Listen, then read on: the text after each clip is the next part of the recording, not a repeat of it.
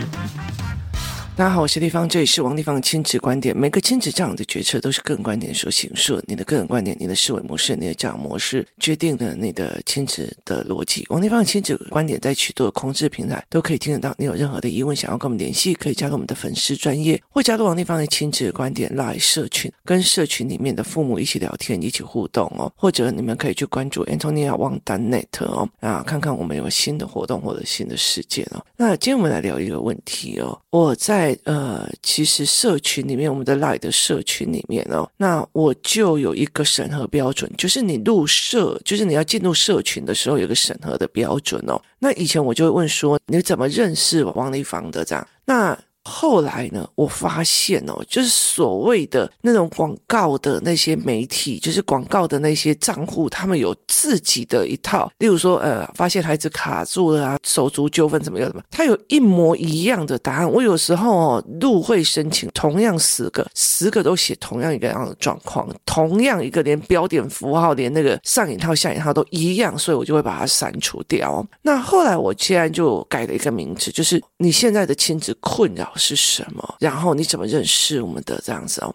结果呢？你知道吗？我就看到很多的亲子困扰，叫做孩子情绪不受控制，或者孩子不受控制哦。然后这这对我来讲是一个非常非常有有震撼到的一个思考模式哦。就是对我们来讲，就是对我们这一个年代来讲，其实我我常常会了解一件事情哦。我一直到了专科的时候，我谈第一次的恋爱的时候，我那个时候我就很有意识到一件事情，就是人最痛苦的一件事情就是控制，就是你意图想要控制什么东西，就是你意图想要控制，而且甚至那个控制是在你脑海里面的，就是那个控制在你的脑海，例如说，例如说。今天是二月十四号情人节，我的脑海里面就会觉得男朋友就应该买花给我啊，然后就应该帮我用礼物啊，就要干嘛什么有的没有。好，这是我的期望，我认为你就该的一种控制。所以当他没有的时候，我们就会生气，然后跟他发飙或者干嘛。然后后来，其实我后来很重要一件事情，我分手一个很重要的事，我非常讨厌像那样子，就是。一直想要控制，或者甚至因为我对你的信任度已经零了，所以我对你的信任度已经零的时候，我还要就是我还要被控制着，那对我来讲是一件非常非常的痛苦，就是因为你觉得他已经说的话是谎言了，那你很害怕，就是每一次他都就是讲说谎的话，所以你就会更想要去控制住。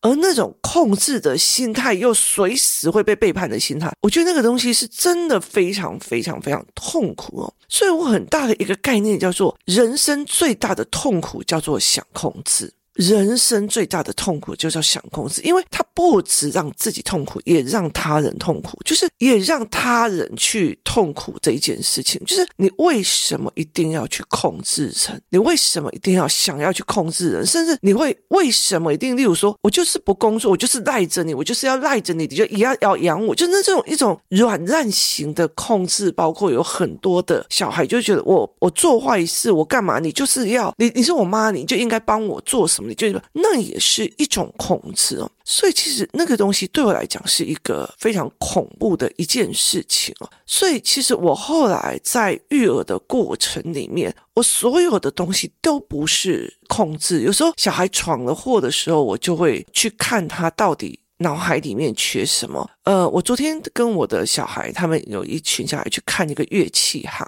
然后我们去找一支呃非常有趣的乐器哦。其实我觉得这几年的 AI，包括它的所谓的乐器或者是一些发展，其实有很多东西其实会让你很警惕，因为它其实已经是一种所谓的机械教人的一种愉悦的方式。结果我去的时候哦，那有一个妈妈就一直在骂她小孩，就是你不要过来哦，这里都是钢琴，就是因为乐器行里面有非常多的，例如说呃电子琴啊、钢琴啊什么，然后就跟他讲说这里不能弄湿，为什么？因为那小孩就是要在所有的钢琴中间喝水，就是边走边喝水，你知道吗？然后接下来他又做的一件事情就是那种呃所谓的麦克，他已经蛮大的青少年，那。已经蛮大了，所以他就会看到人家那种小小型的小颗的麦克风，他用手去捏，你知道吗？那我后来就讲了一句说。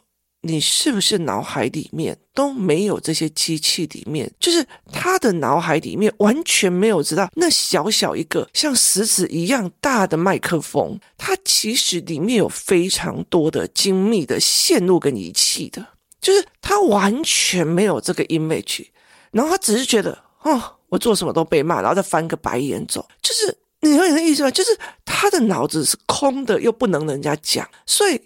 这让我觉得非常非常的恐惧，就是。如果我永远都是这个时候该做什么行为，那个时候该做什么行为，那个时候该做什么，到最后等于是变成了你在控制他的行为，他的脑海里面还是没有那个形象，还是没有那个思考模式，还是没有该思考该动的东西。所以有时候我们在讲说一些人，他说他脑子里面是空的嘛，就是我们会想一件事情，他脑子里面是空的嘛，他脑子里面到底在想什么？他脑子里面是怎样？还是坏的，所以其实你没有办法去想一件事情，就是后来我就觉得说，当你想要去控制的时候，你是控制的行为，还是你要去控制他的思考？那有一些人是要控制行为哦，例如说这个不能买，因为这很危险。然后第一个就是这个不能买，叫做控制行为，就是萝卜刀不能买，这不能买，好，这里是控制的行为，因为它很危险。好，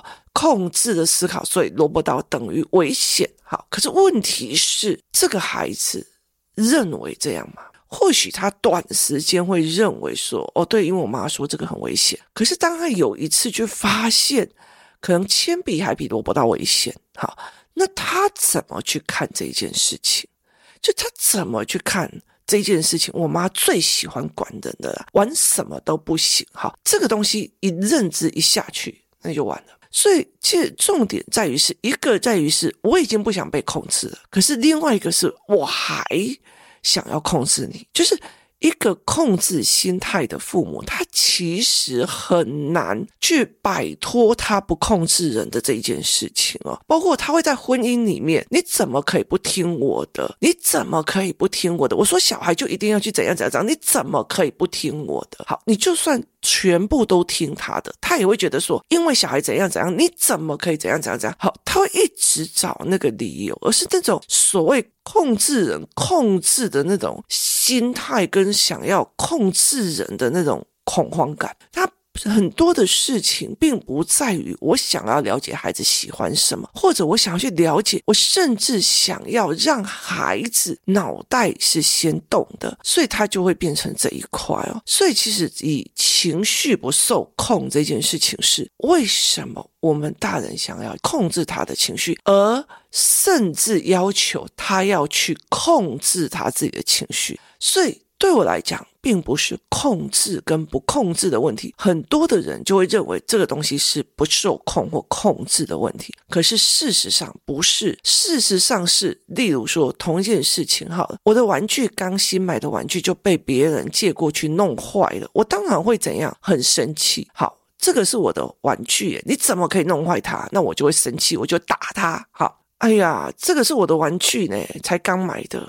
可是呢，这是妈妈的好朋友，他年纪还小，才三岁。好，所以我可以觉得啊，他他不会玩也难免的。好，所以我就不一定要生气哦。好，所以他是控制的问题吗？没有，他是认知跟思考模式的问题。是认知跟思考模式的问题，就像我们之前讲的鬼抓人、鬼抓人的这一个游戏，鬼抓人这一个游戏，好。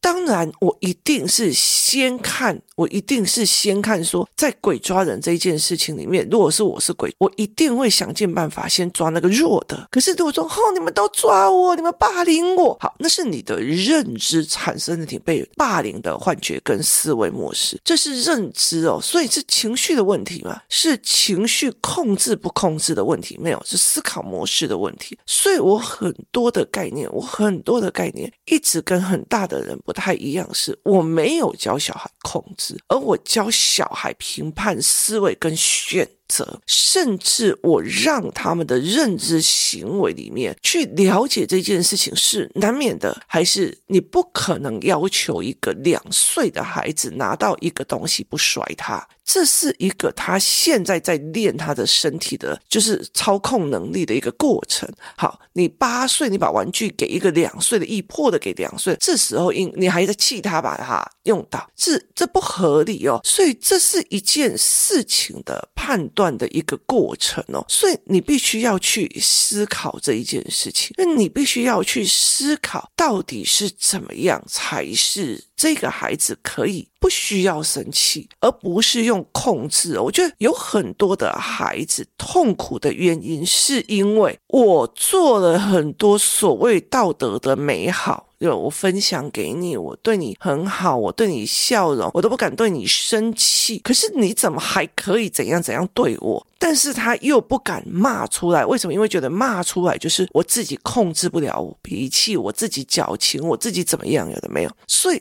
他等于是被两边鞭刑，就是他已经被欺负了，然后他还自己鞭自己，然后别人还要鞭他一下，这样。所以你说现在的孩子他并不会崩溃嘛？他会崩溃的。所以很大的一个原因是因为，如果以情绪的问题，你要的是我教他控制，他也要教自己控制的这个方式来讲，我告诉你，他痛苦，你都痛苦，就是这是双方都痛苦的一件事情，甚至我。告诉他你要怎么样写作业，你作业一定要多久以前写完？你要干嘛？有的没有？就是他痛苦，我也痛苦。所以很大的一个原因是，例如说我的儿子，像他最近就是只要放学，他就很快速他也赶快回家。那他一个很大的一个原因是他要回来做功课。那他为什么呢？因为他。二三年级的时候，因为他的字写得很丑，所以他就一不愿意写，不愿意写。可是为什么到了五六年级，他会觉得这件事情很重要，是他的事情？因为不管是学习动机、认知、讲话，我从头到尾都不把它 focus 在你多久直接写完，而是我 focus 在于是你怎么看这一样东西，你怎么思考这一样东西，到最后变成是他很在意他的时间，而我不在意。所以你自己的事，所以权责分清是。你的事，我的事，他的事，你的事你就应该要比较在意。为什么是我替你在意哦？所以这是一个权责不分的一个思维概念。我觉得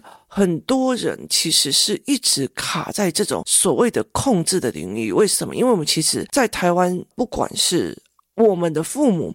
然后我的阿公阿妈，他们从日治时代被政府控制，他们从你某天啊，我一定都是被塞哦，然后才呃国民党政府，然后到现在，他们很理所当然的是，当一个权势一个大的东西，我。去服从他，被控制着。可是当一个比较比我弱小的，我就想要控制他，我想要控制我的老婆，想要控制我的孩子。所以，我们有时候有些人都在讲说，这种就是窝囊废，什么东西都控制不了，至少控制比他还弱的哦。所以这是一个一个思维哦。所以你真的要去控制他。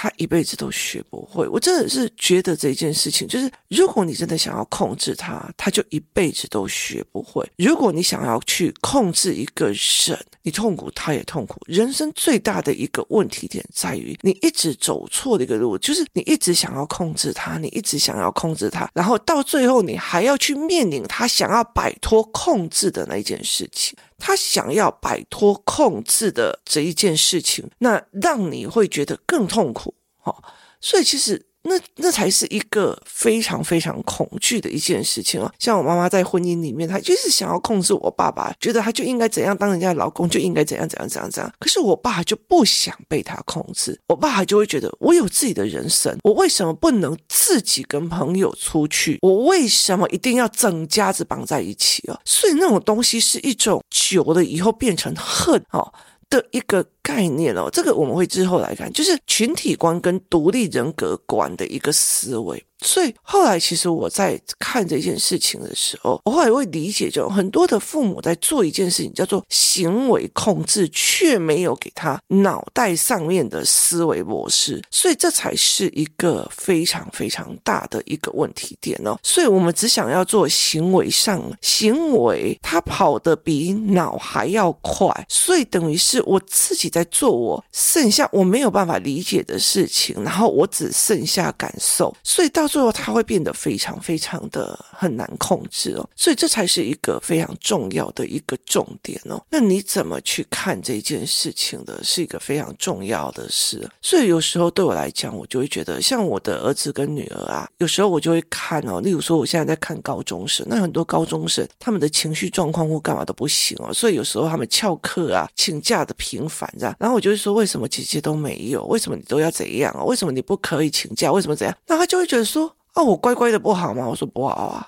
就是你了解的意思吧？就是我常常会觉得说，这这件事情为什么一定要这个样子哦？所以我觉得没有一定要控制啊。我身为一个妈妈，我就一定要教养你嘛？没有一定哦。那甚至哦，其实我觉得，呃，男女双方在离婚的这个官司里面，就会常常让我觉得非常有趣的一件事情，就是我们会认为，如果这个孩子不在我手下，一定会被你教坏的。然后呢，甚至我觉得，我如果没有抓住这些小孩的，我的小孩哦，我就没有办法控制你。就是有些人是觉得，我如果没有把小孩的监护权抓在这里，我就没有办法控制孩子的妈。所以他要的一切一样是控制。然后孩子的妈或者是孩子的谁，一定会觉得，如果我今天没有把控制权或就是所谓的什么监护权放在我自己的手上，那这些小孩稳完的，就是我们会相信，如果我没有控制好这件事情，就完了。就完了，所以这也是一种控制的一个心态，一种思维模式哦。他觉得我一定要把这个孩子拿在我的手上，这个孩子才会好，这个才会壮，或者这个才孩子才不会走歪的啊，或者是什么情绪有状况啊，干嘛有的没有。可是事实上，他没有意识到，其实两夫妻在征求那个控制权。我说穿了，到最后这个孩子也会很痛苦。为什么？因为他其实是在两方的控制欲之下在生活着，所以这是一个让我觉得呃非常非常有趣的一个思考模式哦。我们大部分的人，我会批评别人控制方，可是没有去意识到自己的控制的状况哦。像最今天我还在跟那个呃纠乐工作室的人在聊，我就跟他讲说，我就我们在谈，因为我们的小孩都比较大。我们就要谈接下来孩子的方向啊，考大学的状况。那我们就会了解的一件事情说，其实现在目前大学的教育的内容哦，其实也并不太适合未来的世界发展。所以对我来讲，我其实就觉得说没有必要啊，就是他的思维模式、跟他的处事模式、跟他的学习模式才是最重要。而这个过程里面，他必须从小去探索的这个概念，会影响他们的事情的一个过程才是很重要的。所以其实对我们来讲，我就会觉得说，哎，我们已经在讨论说，哎，小孩都已经那么独立啊，什么自己都会做，我们要不要自己放飞自我？我们都会在想这件事情，你要不要放飞自我？你要不要去玩？你要不要去做什么的？嗯，养老设施或干嘛？有的没有，就是。当你一个人可以活得好好的的时候，谁跟你都还可以活得好好的。当你觉得哦，我没有谁不行，我没有谁怎么样怎样的的时候，其实你永远都会活不好。其实我觉得人能够最好的控制的，就只有控制自己，也就是所谓的自律哦。所以去控制别人是完全没有办法的。我觉得我遇到了非常多的父母自己不读书啊，也不愿意跟人家聊天啊，干嘛呢？然后甚至能懒就懒啊。然后但是问题是，但是问题是，他完全。全部想要去动，他会教小孩要要认真啊，要读书啊，要干嘛？我觉得那个东西就是不行了。我常常会讲一句话哦，那天我要跟我的儿子还有我女儿在聊天的时候，我就跟他们讲说，查理芒格有一句话非常重要，就是你想要某一样东西哦，你要配得起那样东西哦。如果你自己想要一个会读书、会认真的孩子，那你配得起吗？哦，这是一个非常非常重要的一个概念哦。所以你自己有配得起吗？就是你连自己的进修、认识什么有的没没有都没有哦。然后你没有想学，你觉得只要我蹭上课。就好了。可是事实上，只要课一没上，弹回去的样貌就会觉得前方的样貌就会出来。其实我觉得那蛮好玩的。所以你怎么去看这一件事情哦？就很多的时候，像工作室里面以思考班的来说，有一些人其实小孩子像最近都已经没有在上课嘛，所以就是有一些孩子的状况会越来越好，有一些孩子越来越坏。为什么？因为有些妈妈是在我身上学我怎么思考、怎么对话，而有些妈妈是。就觉得我的小孩丢给你教就好了，他自己没有学，所以他其实没有办法把那些思考逻辑跟那些思维逻辑跟对话逻辑弄在生活上，所以会导致这个问题就会再弹回去。这是一件非常有趣的一件事情哦。很多的时候，人生是自己在控制自己而已，你没有办法去控制别人哦。当你在想说我要怎么控制孩子，或者孩子不受控的时候，你要不要转一个方向在想说孩子是怎么思考的，然后少了哪？一个要件，所以他才会生气。所以你要去用这个方向想，你才可以去辅导，或者是帮这个孩子建立其他的能力哦，就是建立一个能力哦。还有拜托一下，我觉得有很多的，就我跟小孩讲了，我跟你讲啊，我告诉你哦，真真的，我觉得如果在我身边，你要跟得很紧的那些妈妈，很喜欢跟着我去接小孩呀，去看小孩呀，去看我怎么在吃饭的时候跟小孩聊天的时候，他们会很清楚的一件事情。我跟孩子讲话都不是，我不是吼的，也不是骂的，也不是劝的。也不是劝的哦，我绝对不干这种事。有很多妈妈，误以为温柔的劝哦，我跟你讲，那叫做劝服，它也是控制的一种。它并不是跟你对话说，诶，为什么你这样选择啊？哦，啊，可是那个那个怎样怎样怎样，那你要怎么办？那你其实并不是去跟他对话的。所以有很多人说，我就一起讲啊，你怎么知道我没做啊？没做没有用，你有做没有用，那你干嘛做啊？那你不能来让我有做就好了啊？那你做不好有什么差别哦？所以那孩子。还是你的啊，就是没有人可以讲话，所以很大的一个概念在于是你怎么去思考这件事。很多人在讲，我有劝了，我有教了，我有讲了，然后说穿了，它其实是一种控制。我教你要用我的方法，我劝你要用我的方法，我讲了，你就为什么你还不听？好，这都是一种控制的思维，一种控制的思维，它并不是一个引发小孩思考的一个思维。诶为什么你会觉得这件事情是这样？我说你不知道这些器材里面有很多的线跟电线吗？还有很多的精密的仪器吗？你了解意思吗？那为什么你会想要去捏他这样子哦？所以这对我来讲，其实我觉得我就会想这个小孩子怎么样。可是如果是他妈妈啊。不要去摸，不要去摸，你干嘛这样的？不要在那边喝水。好，这叫做行为上的控制哦。可是对我来讲，我就觉得，对，为什么这个孩子脑袋是空的？就是他只动手，然后觉得被讲了不爽这样子而已哦。所以这是一个非常重要的一个思维的一个角度，你怎么去看这件事情哦？所以其实我常常在教案里面在想很多的事情，我怎么去引导孩子思考，甚至他未来会有这个角度的思考，而并不是。呃，我想要做什么就做什么，或者是我叫你做什么就做什么。为什么？因为未来的世界千变万化，只有你自己的思考逻辑是千变万化，你才可以。应付未来的千变万化，而不是只有单一规则，就是我妈说了算的规则，这才是一个非常重要一件事情哦。所以有时候我人家跟我讲我的他的小孩很乖啊，我干嘛，我就觉得哦好，那是他的选择哦。那我觉得不代表未来的孩子其实可以适应这个社会哦。是他有没有思考，这才是一个非常重要的一件事情哦。那要有一个思考的孩子，前提是妈妈自己会思考哦。今天谢谢大家收听，我们明天见。